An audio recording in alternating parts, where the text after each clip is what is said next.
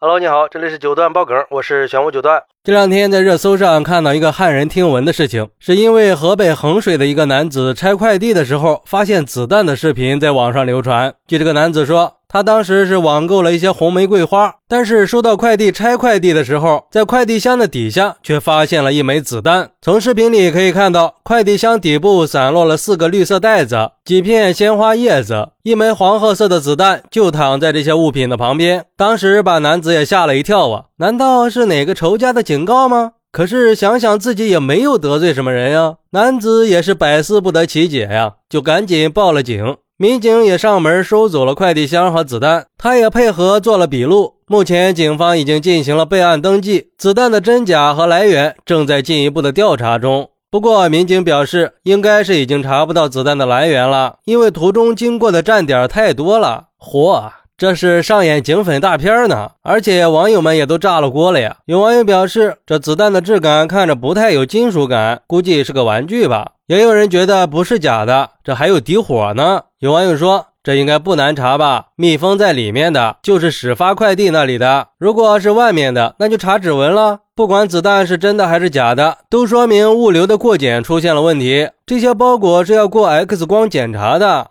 发现问题就奖励，没有发现问题就得负责任。一条线查下去，追溯到源头的监控视频，而且中转站都是有记录的，是一定查得到的。再说了，子弹壳上有编号吧？根据编号就能查到生产厂家和批次。还有网友说，小时候也经常可以搞来很多弹头和弹壳，有大有小，有长有短，小的像花生米一样，中等的像铅笔那么粗，大的有食指那么粗。因为小时候家里附近有靶场，经常能捡到，用老虎钳夹着拿锤子还能打响。后来家里人知道了就不给玩了，最后把所有的子弹都给拧开，把火药倒了出来才能玩。那靶场的山上到处都能挖到这样的东西，挖一天能卖废品卖好几块钱呢。最后都贡献给了游戏机厅。小时候也没什么玩具，就天天的鼓捣这些。后来一个也找不到了，都不知道扔哪儿去了。也有网友说，我也收到过不明的快递，打开以后是个漂亮的充电宝，然后在网上搜了一下，说充电宝可能有木马病毒，如果不小心把数据线插上了，就可能盗取你的信息，吓得我赶紧就扔掉了。以前听说过卖家赠送小礼物的，也见过卖家赠送消费券的，还真没有见过卖家赠送子弹的，这也太吓人了，这肯定要给个差评呀。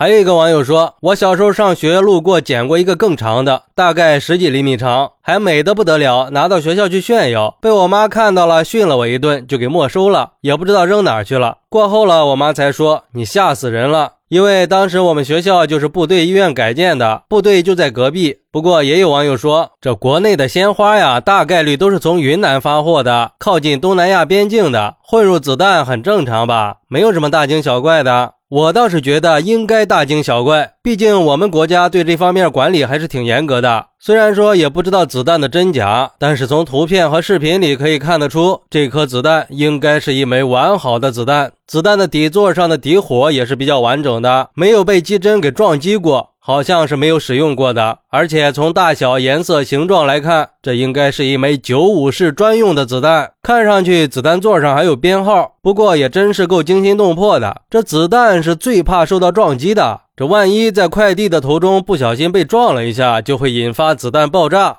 还好没有发生不幸的事情，不幸中的万幸呀。不过，我觉得这个子弹是怎么被流出来的，应该继续进一步的调查下去。像这么完整的被流露到市面上的子弹，还真是少见。反正不管怎么样吧，网上收到奇奇怪怪的快递，都要选择第一时间询问客服或者是报警。尤其是像子弹这种危险的物品，在这里我觉得应该提醒一下：子弹属于违禁品，哪怕只有一颗，也是要承担相应的法律责任的。好，那你是怎么看待这个事儿的呢？快来评论区分享一下吧！我在评论区等你，拜拜。